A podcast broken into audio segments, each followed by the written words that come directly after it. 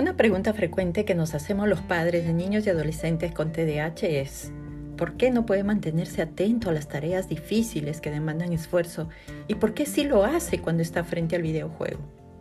Hola, mi nombre es Malena Guamán, una mamá real que como tú buscó ayuda en su momento y que ahora está aquí contigo compartiendo información y recomendaciones prácticas para convertirte en una mamá o papá efectivo a la hora de educar a un niño con trastorno de déficit de atención con hiperactividad. Hoy, en este episodio, hablaremos un poco sobre lo que es la motivación en el TDAH. En episodios anteriores comentamos que el TDAH no es un problema de voluntad, sino que es el resultado de una manera diferente de procesar la información en el cerebro. Diversas investigaciones han demostrado que existen rezagos en el desarrollo de ciertas regiones cerebrales y una de ellas es el circuito neuronal conocido como sistema de recompensa, que involucra al núcleo accumbens, una región cerebral relacionada con el placer y la gratificación. Antes se pensaba que el TDAH solo era una alteración cognitiva que afectaba la atención. Ahora se ha confirmado que también hay problemas para mantener esa atención debido a que hay alteraciones en el proceso de motivación.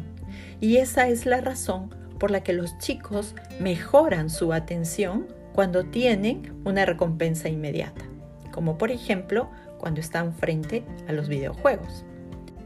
Se necesita tener un determinado nivel de dopamina para ir liberándola en pequeñas dosis cada cierto tiempo. Es así como se puede mantener la motivación a largo plazo. En síntesis, la motivación es el combustible que nos lleva a la acción. Los niños con TDAH tienen gran dificultad en reunir ese combustible para realizar un trabajo que requiere esfuerzo y que puede ser aburrido, tedioso y prolongado. Los seres humanos tenemos dos tipos de motivación. La motivación interna, que viene a ser el deseo de involucrarnos en una actividad simplemente por el motivo de participar en ella y sentir una satisfacción de logro o placer.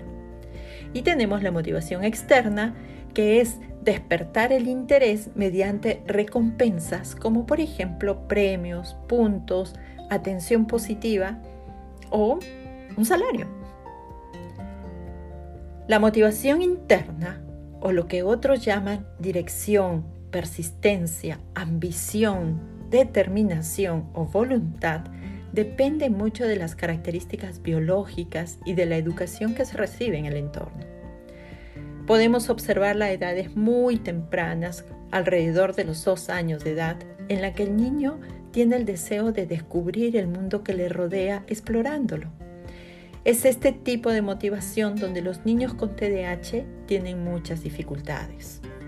Les es difícil crear una motivación privada, interna, de forma tan efectiva como lo hacen los demás, por lo que les cuesta mantenerse en actividades, planes o metas tan bien como los otros niños de su edad. Cuanto más aburrida y poco reforzante es una actividad, más difícil se hace realizarla para nuestros niños. Esto significa que dependen mucho de la motivación externa. Cuando éstas no existen, abandonan el trabajo, no por pereza, sino por problemas biológicos relacionados con ese circuito neuronal. Entonces, ¿cómo podemos motivar a un niño con trastorno de déficit de atención con hiperactividad? Para ellos es necesario buscar fuentes de motivación artificiales, incentivos, como por ejemplo un alimento especial, un helado, un postre, un pequeño regalo, o quizás más tiempo en la televisión o en los videojuegos, o posiblemente que gane fichas o puntos que pueda guardar para conseguir un privilegio posteriormente. También es importante brindarles refuerzo positivo continuo.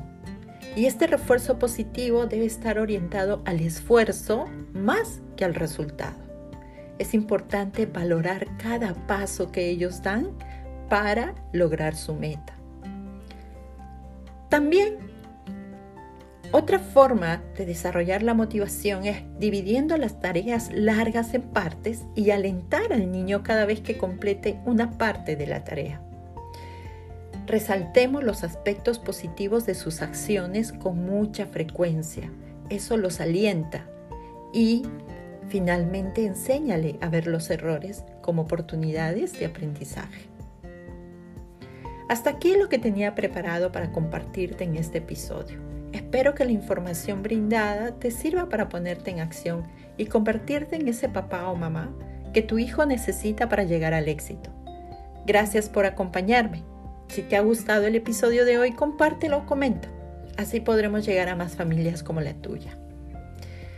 No te olvides de seguirme en mis redes sociales.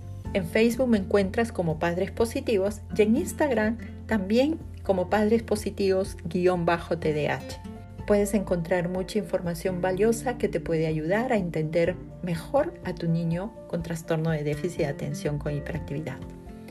Te espero en el próximo episodio. Hasta entonces.